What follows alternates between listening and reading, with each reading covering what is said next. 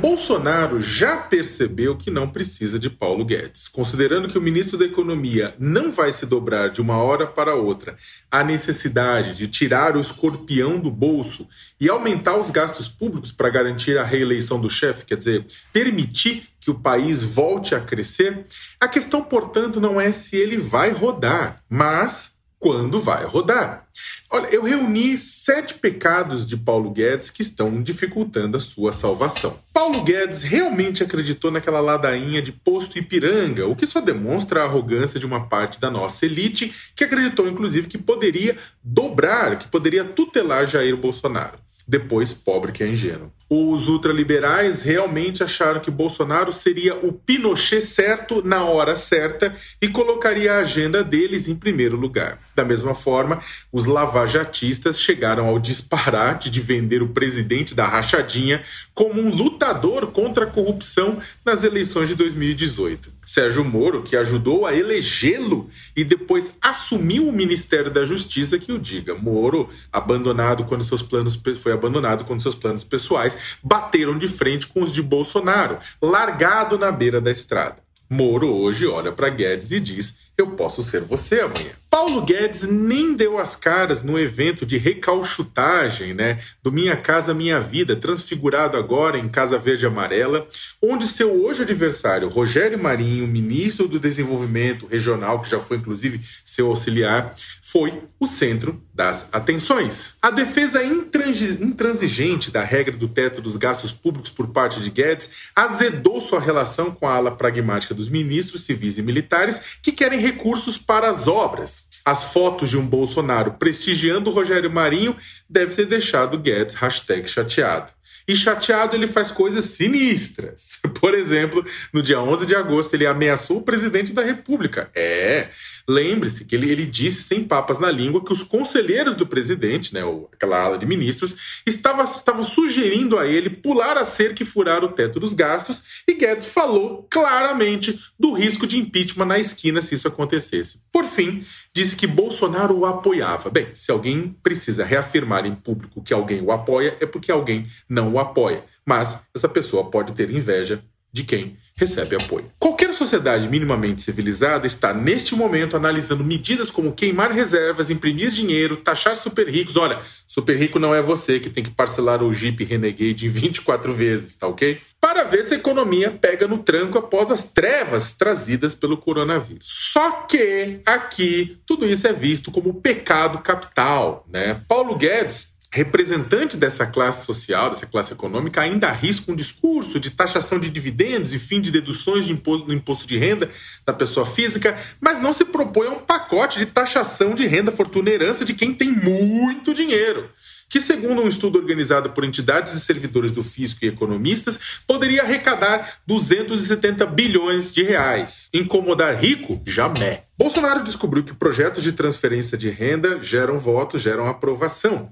Então, ele precisa, ele quer colocar algo quando o auxílio moradia acabar, com o auxílio moradia que está segurando a aprovação dele durante a pandemia terminar. Daí sugeriu recalchutar o Bolsa Família na forma de um Renda Brasil. Guedes quer financiá-lo uh, com recursos do abono salarial e do salário família, ou seja, tirar dos pobres com carteira assinada para dar aos pobres da informalidade. É claro que Bolsonaro sentiu o cheiro de queimado da manobra, já suspendeu as coisas. Afinal, não adianta descobrir um santo para proteger o outro nas eleições. Bolsonaro pode não ser um bom presidente, mas ele está de olho nas eleições. Além disso, a proposta da equipe econômica também pretende acabar com o seguro defeso, que vai levar milhares de pescadores a não terem outra alternativa se não pescarem no momento de reprodução dos peixes. Uma lambança. Quando questionado sobre isso, Guedes faz chantagem, dizendo que a nova CPMF, que ele sonha em trazer de volta, né, resolveria a questão de caixa das políticas sociais. Já no trâmite da reforma da Previdência no ano passado, Paulo Guedes ia ao Congresso gritar com o deputado federal que discordasse de suas teses,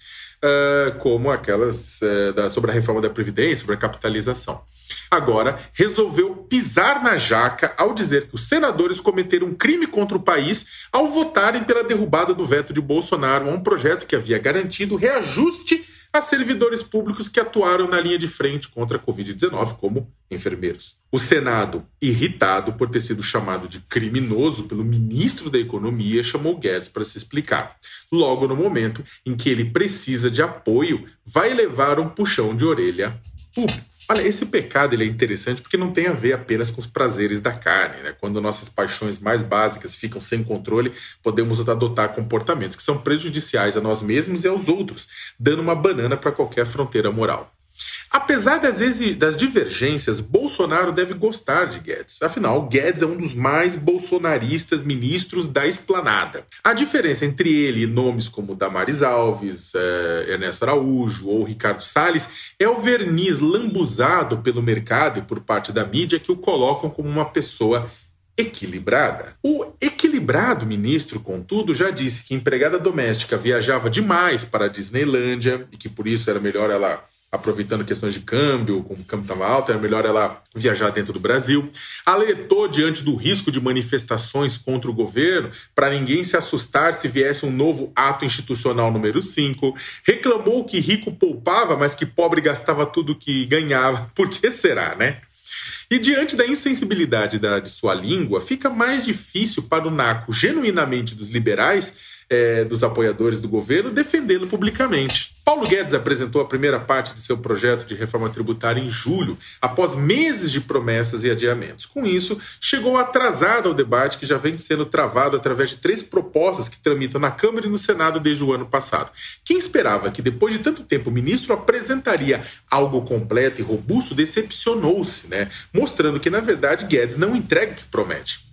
No fundo, Guedes tem preguiça de construir um novo caminho, insistindo no seu plano. E qual o seu plano? Implementar um sistema de capitalização no Brasil, em que cada trabalhador é obrigado a fazer sua própria poupança para a aposentadoria e aprofundar o regime para isso, ele vai ter que aprofundar o regime de contratação por hora mais precário. A questão já foi defenestrada na reforma da Previdência pelo Congresso Nacional após intenso repúdio popular. Ele não ouviu o recado. Todas as suas propostas hoje, de uma certa forma, giram em torno dessa ideia da volta da CPMF, com a qual quer liberar empregadores de pagar INSS, a carteira de trabalho verde-amarela, com a redução das proteções trabalhistas. Guedes é um homem de uma nota só e não quer se reinventar diante das necessidades políticas do chefe ou, mais importante, da realidade social e econômica do Brasil. Pecadores somos todos nós. O problema é quem acha que não.